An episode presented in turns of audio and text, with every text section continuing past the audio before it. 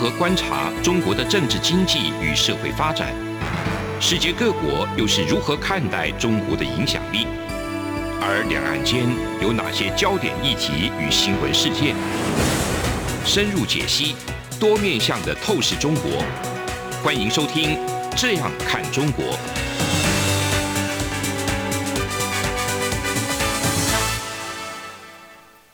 各位听众您好，我是主持人蔡明芳。您现在收听的是中央广播电台的《这样看中国》节目，蔡明芳时间。那我们今天节目呢，要探讨的主要的内容呢，是有关这个美国呢又在宣布要打造这个不含中国的一个科技的供应链哈。那我们要来看看说，诶，美国这样的宣布呢，它对台湾的影响会是什么？那对未来这个美国跟中国，或是呃美中台三边的关系呢，会有什么样的影响哈？那事实上，我想。自川普总统上台以来，哈，那他就不断的这个对于中国这种不公平贸易就实施很多这个制裁。那到后来现在拜登总统上来了，那我想这样的一个打击力道哈，并没有这个减缓。特别是在近期，我想大家也看到这个美国贸易代表那被提名人戴琪呢，他在二十五号的时候就告诉了这个国会哈，就是。整个这个拜登的政府团队呢，他们认为关税是一项有价值的政策工具，所以呢，他认为中国呢，他还是必须要去履行第一阶段的美国的贸易协议承诺哈。那美国他当然也会去检视他到底履行的程度到达什么样的程度。那如果没有达到这个协议的话，我想双方一定会在就这个协议的内容或者是后续的一些。是不是要加重美国对于中国一些处罚力道呢？会有一些讨论。那换句话说呢，就是在川普总统任内，好，在跟中国所签的这些协议，其实到了拜登总统上来以后，看起来是没有要减缓的趋势。那特别是美国呢，这个被提名人这个中情局局长伯恩斯呢，他也认为就是说。对于中国的威胁呢，他还是会持续的去注意。那因为我想，中国的威胁对世界的影响其实是呃非常重要的。呃，虽然这个拜登总统他已经指出说，习近平骨子里没有民主，但是其实我想，更重要的是，习近平骨子里没有这个民主，那中国有可能是他想要的是称霸世界。所以光就。称霸世界这一点，我想就会跟美国呢会有很多的这个冲突哈。那当然，欧洲跟这个美国对中国的态度又有一些的不一样哈。所以我想后续整个国际情势会有什么变化，还是会有很大的一个改变的哈。那呃，我们可以来想想看，就是说美国现在他要去建立这个跟日本、跟韩国还有台湾建立一个没有中国的一个晶片的这种供应链呢，那你就可以看得到，就是说在这整个过程里面，又让我们想到，就是台湾在这整个过程里面的一个重要性。所以呃，我想未来就是说台积电它可能接下来也要到日本去设这个研发中心。他要到美国去设厂，甚至欧盟、欧洲也在希望台积电可以过去设厂。哈，那所以在这整个这个产业的发展的面向之下，我们可以想象得到，就像我们上礼拜讲的，哈，如果像这种晶片这些重要的战略物资你没有掌握的话，其实就会对你的很多的产业的发展带来这个很大的一个伤害，甚至也会对你的就业呢产生比较负面的影响。哈，所以。如果大家真的要建立这种晶片的供应链，而且建立晶片供应链还要是没有中国的这个供应链的话，其实呃，我想台湾在这整个过程里面扮演的重要性，在还没有建立之前就已经对其他国家影响这么大。建立以后，我想台湾跟中国的关系，呃，他们的经济的往来，这个两岸的这个经济的往来呢，可能就会朝向。所谓的两条供应链来走了哈，那因为我们过去在节目中其实有提到，在过年前跟大家有提到，就是说，呃，要建立这个供应链。那虽然我们有一些台商还是继续跟中国的厂商在合作，那并不代表说台湾的厂商还是继续在依赖中国，因为我想这个最重要还是要看美国这些大厂。比如说苹果、高通，哈，一些大厂的一个角色，哈。那如果苹果它还是呃要继续。他，我想他也肯定会继续在中国市场上进行销售，除非中国政府禁止苹果在中国市场上销售哈，否则的话，我想苹果还是会有这个，它不管它的手机、它的笔电、它的智慧型手表相关的这些智慧装置，都还是有输往这个中国的一个需求。所以，如果现在美国政府它的态度是希望建立一个没有中国的这个晶片的供应链的话，那如果要生产跟中国相关的供应链，可想而知，你就一定是要往中国当地去设厂的。好，所以在这样的一个情况之下，我们就可以知道说，未来台湾的厂商跟中国厂商在合作上，我想只会更多，不会更少。特别是对于这些重要的晶片上面，那在两岸的这个合作上呢，主要当然还是又回到了必须要看美国这些品牌厂商的一个角色。那对中国来讲，我想他也目前哈没有这样一个利基，再继续去跟美国有太大的冲突哦，因为太大的冲突的话，就会影响到他在“十四五”计划，也就是三月五号就要举行的这一个中国全国人民代表大会第四次会议哈，我想就会就这个第十四个五年的规划，以及他二零三五年的愿景目标，想要。达到这个二零三五年这个愿景目标，看能不能达到，我想就会有很多的这个讨论的。那在外循环的部分，当然我想美国它是目前还是世界很重要的一个经济体，很大最大一个经济体。那如果继续跟美国有冲突，那你在欧洲上虽然有一些这个。欧洲政府、欧盟的相关的这些政府部门，他对中国可能会比较想要采取合作的话，但是欧盟的议会也不见得他会同意，就是说欧洲跟中国的这种相关的投资协定。所以对中国来讲，其实它是会有很大一个挑战的哈。所以我们要来看一下，如果我们的厂商除了像这些晶片业者是中国的厂商，对于台湾的晶片业者有需求以外，或有所求以外，我们台湾还是有很多的厂商，它的产品它还是非常的高度依赖中国市场的。哦，我想这个并不是所有的产业都一定需要中国，也不是说中国所有的产业都需要台湾。贸易本来就是相互依赖，所以很多人在讲说台湾的经济还是非常的依赖这个中国这样的讲法，其实是坦白讲就是错的哈。那我们来看一下哈。中国如果真的要在外循环、内循环这里要有比较好的良性循环的话，他可能要注意几点哦，否则如果他没有把它做好的话，呃，我想对于许多的中国的盟友呢，可能不会再继续跟中国继续贸易。那如果中国的外贸做得不好，也会影响到中国的内需。那在这样的情况之下，我们就可以知道说，那中国的市场。我想它是会进一步萎缩的，好，所以大家要想想看，就是如果我现在假设有很多的厂商，我认为中国要推这个所谓的内循环，它要去刺激它自己的内需，那你看到它的这个市场，你觉得是非常大，你又再继续加码中国的投资的话，那你必须要想的是，它会不会真的有这么大的内需？呃，我们过去一直强调。它会有这么大的内需，其实它一开始诱发内需的原因是从外贸来的，因为许多的国家，我想一开始大家都不是很有钱，那你没有太多的钱，你没有太高的所得，你就不会有太大的消费，你不会有消费，你就不会带动出内需的产业，更不用讲你要发展所谓的服务业，所以。有很多的人常常会建议说：“诶，你这个国家，你的制造业如果不见了，比如说现在中国的制造业在开始移出中国了，那或者是特别依赖这种低薪的这种低劳动成本的这些制造业，因为受不了中国的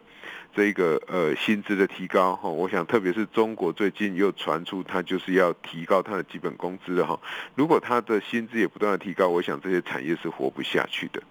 所以。”在这样的情况之下，如果这些产业开始移出去，那我们也可以知道，越重视低薪的这些产业越移出去，那这些低薪产业它有可能所牵动的就业就会越多，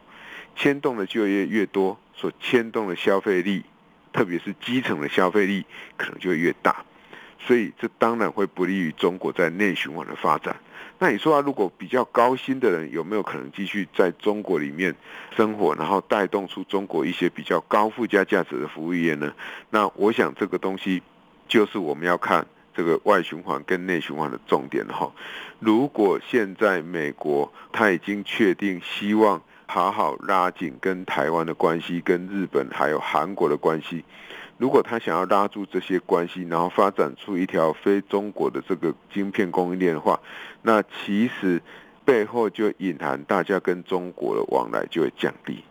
如果大家跟中国的往来会降低，比如说过去我的产品可能必须要送到中国去。加工生产，但是我现在产品可能就不在中国加工生产了。我可能跟台湾，我可能跟日本、跟韩国合作以后，我可能送到墨西哥，我可能送到越南去加工生产。那如果是在这样的一个背景之下，你当然就可以知道，世界主要国家对于中国的需求就会下降。对于中国的需求下降，那跟中国的贸易往来就会跟着降低。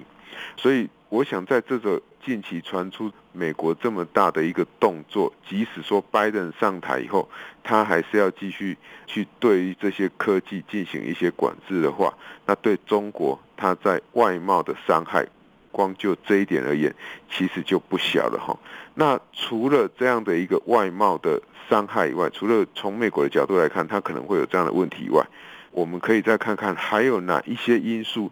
有可能会影响到这个中国将来在发展外循环上面，有可能会面临的一个阻碍。换句话说，就是说，如果今天中国真的有心要推广外循环的话，理论上它应该要与人为善，而不是与人交恶。但是我们所看到的几乎都是与人在交恶哈。为什么会是交恶呢？又传出另外一件事情，就是呃，原来台湾的凤梨吼卖得好好的，可以卖到中国去。突然接到这个中国呢，他基于某一些理由呢，好说呃，我们的凤梨里面呢，可能有一些这个不符合中国的一个规定的，就是说有可能会有虫这一些问题呢，那其实它就会造成，就是说它要禁止我们的凤梨再继续卖到这个中国去哈。所以如果是在这样的情况之下，请问，呃，我想我们想想，各位听众朋友，不管你是支持说，哎，自己的国家要跟中国贸易或不要，特别是你觉得应该要跟中国多有贸易的这些听众朋友，你可以想想看，就是说，如果今天决定要跟你合作，但是我跟你合作久了以后，你突然有一天，那没有任何非常重要的理由，就直接告诉我说我不跟你贸易了，可是问题来了。我明明我现在已经有很大一块饼都是从你那边来收入，那你现在突然说这一块饼我不跟你交易了，那自然我的收入就不见了，就会造成你在经营上就会面临很大的风险。如果你一开始或者是你从在跟你贸易的人过去他的这个贸易的记录就是有这一些很不好的经验的话，你还会继续想要跟他贸易吗？我想是不会的。我想这个部分过去台湾是感受最深的。那现在有另外一个新的国家，就是澳洲。我想他的感受也会很深。我们可以从这个中国去禁止澳洲这些小龙虾的进口也好，然后对于澳洲的红酒课与所谓的反倾销税也好，从中国进行的这些动作，都可以让大家知道说，那我跟你贸易，那你开放你的。这个产品也好，你开放你的产品市场让我进入，你开放你的人员、你的学生可以到我这里来念书，最后我想那个东西都是一场梦哦，而且那个梦有时候会变成你的噩梦，特别是像中国过去对台湾在这个观光客的一个限制的时候。就造成其实很多专门做中国观光客生意的台湾的业者就受到很大损失。当然，我们可以说这个都是自己业者判断不佳。好，但是我想过去因为某种程度政府也是认为应该要跟中国要有很多的交往才可以，那也就因为你只看到交往。但是你却忽略了风险，那自然而然你就让你国家的厂商、你国家人民在曝险上就会越来越大。换句话说，就是说不是说不可以跟特定的哪一个国家，或者是我们在交朋友的时候，并不是说我一定不要跟哪一个人交往，而是大家的交往应该要有深度，有不同的深度。哦，如果我跟你只是对你还不是很熟悉，或者是你过往的记录不好，我也不想要跟你交恶，但是我跟你就只是一般的泛泛之交。但是如果大家交往有一个非常好的一个信任关系的话，也就是过去川普总统在讲的可信赖的供应链。如果大家是一个呃有一个建立良好信赖关系的话，其实大家在这个贸易的往来上，我想就会比较安心，也比较不会担心说突然有一天，然后你。随便基于一个理由就不想要跟我贸易，那反而就会造成我在相关产业上的一个生产者一个极大一个损失哈。我想这个是中国在未来拼外循环的时候，如果他继续用过往的这样的一个工具在对付其他邻国的话，其实大家会跟他贸易的意愿呢也都会越来越少。节目进行到这边，先休息一下。这里是中央广播电台的《这样看中国》节目，节目稍后回来。从两岸、国际、历史、文化与财经等角度透视中国的《这样看中国》节目，每周一到周五晚间九点三十分到十点在中央广播电台播出。如果您对《这样看中国》节目有任何收听想法或意见，欢迎寄信到台北市北安路五十五号，也可以透过电子邮件的方式。节目有两个信箱：二零二零 at。r t i 点 o r g 点 t w，或是二零二零零二零三 n e w s at gmail dot com。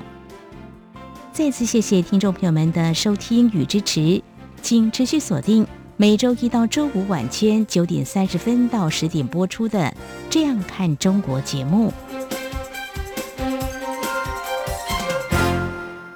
各位听众您好，我是主持人蔡明芳。您现在收听的是中央广播电台的《这样看中国》节目，蔡明芳时间。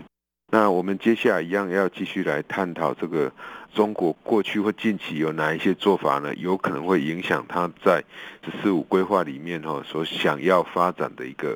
外循环哈。我想近期大家可以看到，在这个拜登总统上台以后，他的起手式哈就是重返巴黎气候协定。那我想，这个巴黎气候协定呢，它顾名思义，影响到就是有关于气候变迁以及绿色能源这个相关的这些议题哈。在拜登总统当选之初呢，其实股票市场上、资本市场上就有一些反应的，反应哪一些呢？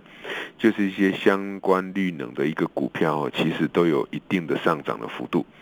呃，我想，即便然后，即便这个美国德州近期受到了一些暴风雪袭击的这个影响哈，那对于一些绿色能源有一些这个大家有一些讨论，但是我想整个这个要减少全球暖化的一个速度的一些相关绿色能源的议题，还是会继续做下去。如果这个绿色能源或者是气候变迁、巴黎气候协定，这个是未来整个世界一个主流的话，那我想，中国在跟世界各国交往的时候，那当然也包含美国，就必须要面对他如何要去维护环境永续的一个问题哈。那当然对中国来讲，他当然也可以去承诺，比如说他就去承诺类似像巴黎气候协定这样的一个减碳排碳，或者是所谓的碳中和或零碳排放的一个这个要求。但是这个要求呢，你就要看。这个先进国家呢，对于中国的要求是要求你要在多久之内要有所改善。如果你可以改善的时间越短，当然对中国的冲击就会越大。长一点，对中国的冲击就会比较缓和一点，就还是会有冲击。可是不管怎么样哦，只要中国承诺或中国必须要做好这些环境的一些改变，才可以跟这个大家。继续交往、继续贸易的话，对于中国厂商来讲，它的生产的成本那必然会是大幅的提高。那生产成本大幅提高是一回事，那做不做得到，其实又是另外一回事。所以我想哦，在这个部分，中国面临这个绿能的一个问题或环境的一个问题，会是它未来在要拼外循环或跟大家签贸易协定的时候，或贸易协定要更新的时候。中国会面临到的一个挑战。第二个呢，就是我们刚刚在节目里面所提到的，这个拜登他在接受 CNN 有线电视的这个专访的时候，其实就告诉大家说，应该要重视这些人权哈。那对于中国是否重视人权的问题，我想大家可以从呃北京当局过去在打压这些香港的这个民主人士呢，就可以看到了。那其实跟拜登站在一样立场的，其实就是欧洲的议会，他也是对于中国目前这个对于人权的一个做法，他们有极高的疑虑。那其实不管绿能还是这个人权的议题，我想欧洲都走得比美国还领先。所以，我想拜登在重视的问题，其实都是欧盟重视的。那欧盟、欧洲的议会重视，但是也并不代表每个欧洲的这个政治人物都一定重视。哈，如果大家都重视的话，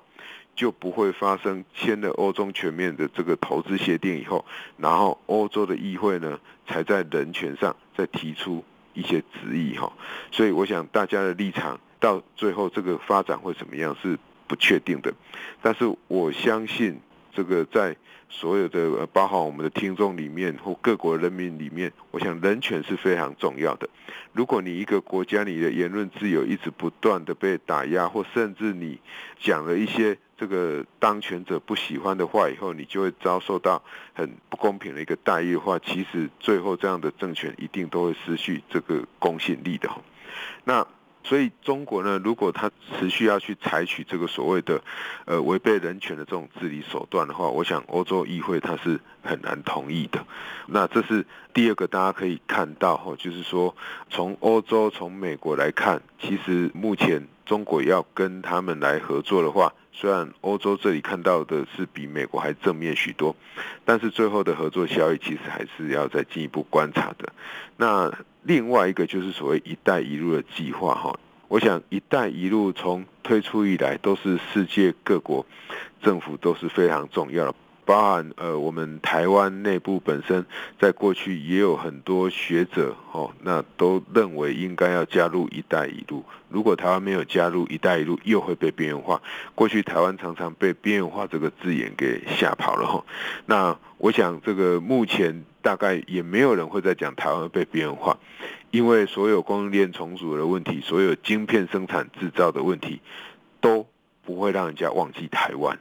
所以大家就可以知道说，过去在讲边缘化这个问题，有一点民粹哈，就用那种很简单的语言去误导民众。为什么会这样讲？因为一个晶片的产业。一个半导体的产业要有今天这样的一个地位，它绝对不是。一天的事情，也不会是一个礼拜或一年的事情，它是常年累积下来所产生出来的。那如果我们的这个企业、我们的国家长期是真的处于边缘化，那代表我们都没有跟人家在往来，我们就是大家所讲的角落生物。那在这样的情况之下，我们就没有办法在美国对于中国开始有疑虑，在进行科技管制的时候，那我们的一些重要的产业就会让世界看到。所以这是为什么我说过去像这种台湾变化的问题呢？某种程度它就是一种这个假讯息哈，并不是谈的并不是非常的这个正确。那在一带一路的这个推行上，我想大家也都看到这个慢慢看到中国政府的野心。那并不是说这个像这种“一带一路”的这个计划呢，中国要推，当然我们都可以理解，因为对中国来讲，如果它可以跟很多的国家一起盖许多的这个基础建设，一方面可以去化自己过剩的产能，二方面又可以在这些国家重要的基础建设取得非常重要的一些战略的位置，所以在这样的情况之下，对中国政府来讲当然是好事。那过去为什么大家会希望可以加入“一带一路”呢？那我想无非还是看到中国这个非常广大的一个市场，所以呃，我想“一带一路”现在面临一个挑战，就是各国现在认清了，诶，你的基础建设一旦让中国进来，那可能会对你自己的国家的国安产生威胁。二来呢，中国的市场看起来也没有那么吸引人的，那为什么我要再继续跟中国去签订所谓的一带一路的计划？特别是过去有许多跟中国合作的这些一带一路沿线的国家，通常他们的国民所得都是非常低，甚至他的国家是非常的穷的，所以他怎么有钱可以跟中国合作？所以他没有钱跟中国合作的话，就只好怎样？就只好这个以工来。还债哈。什么叫以工来还债？就像我们学生，我没有钱啊，那我就去这个店家跟老板说，老板我可不可以在你这边打工？那我打工的钱呢，就拿来给我吃饭。所以一样的道理，我这些“一带一路”国家，我们目前看到就是我没有钱啊，但是你来我这里，这个帮我盖这些基础建设，但是我的基础建设呢就可以给你用，或就租给你，我就用租金来抵掉这些你来我这里盖的这些成本。但是慢慢的这些国家会发现说奇怪。这个中国所盖的东西可能不见得是我要的，比如说你到狮子山共和国去盖了一个国际机场，我们可以问狮子山共和国的居民一年有多少人出国？那没有那么多人出国，你去盖了一个国际机场，你是为了谁？那或许对于狮子山共和国的这个居民，大家比较需要的是一个比较好的生活环境，一个比较好的马路，就这么基本的需求。所以，如果你要盖基础建设，应该往这个地方去走，而不是再去盖一个新的机场。一来，这个狮子山共和国的居民用不到；二来，他们也没有那么多的产品可以要出口，所以最后会可以去用这一个基础建设。大概我想还是只有中国哈。所以在这样的情况之下，这个“一带一路”计划上哈，这些国家属于低度开发。所以中国要从这些国家里面获得的经济利益，那我想会远比政治利益小的很多。因为这些国家没有好的经济发展，当然就不会有经济利益。但是在这个每一个区位、世界地图的位置上，呃，我想这些沿路的这些国家，他们都有一定的政治地位，或者是地理这个位置的一个重要性。所以我想政治利益会是比较大。所以。因为对大家来讲，并不是那么好的一个计划。等到你开始执行的时候，发现并没有像当初想那么那么的完美。所以，我想像这个马来西亚的总理这个马哈迪，他一上台以后，他就喊出了要取消合作，那后来就逼着中国降价。到近期呢，澳洲的总理呢，他也这个表示要撤销。澳洲的维多利亚州哈跟中国签署的这个协议哈，也就是说，澳洲政府呢宣示呢跟这个中国对澳洲的贸易的制裁都可以看到哈，这个中国跟澳洲之间的关系，我想可能是很难回去的。那如果中国跟一带一路的国家，特别是有钱的国家，马来西亚已经算是一带一路里面算有钱的国家，比较高所得的国家。如果这些国家跟中国的合作都慢慢的变少，那我们就想不到。中国要怎么样去发展外循环的？在世界上的主要国家，不外乎是美国，像我们东亚的国家，以及欧洲，以及像这个澳洲、纽西兰这些国家。那如果像澳洲、像美国、像欧盟的议会，还有一带一路跟中国合作过的国家，都对中国有很深疑虑的话，那这个当然就会使得中国未来在发展这个一带一路上有很大的阻碍。那一带一路就是外循环里面的其中一种。所以自然外循环就会带不起来。我想我们过去也有分析过为什么外循环会带不起来，但是我们从近期的我刚所在节目之中所提到的这些数据，又再一次的验证说，中国要发展这个外循环确实是非常困难的哈。所以我想我们可以在三月五号的话，可以来仔细关注一下，到底未来中国要从哪个部分。要去发展外循环，那我还是要跟听众朋友提醒哦，对中国目前的经济结构来讲，外循环会远比内循环来得重要。重点就在于它是一个非常重要的出口国家，它的出口的饼也是占 GDP 的比重也是非常大。如果外循环起不来，那你再把内循环讲得再漂亮都没有用，因为没有厂商进来，没有厂商持续的投资。就不会有新的就业跑出来，这个是我们未来在节目之中还是会帮各位听众朋友来持续关心的。以上就是今天中央广播电台的《这样看中国》节目。今天节目探讨的主题呢，主要就是要去讨论这个台湾在晶片生产上的地位，以及从中国现在跟世界各国的一个交往的情况来看，去讨论这个外循环对于中国经济到底会不会有一个好的影响哈。这里是中央广播电台《这样看中国》节目，谢谢你的收听。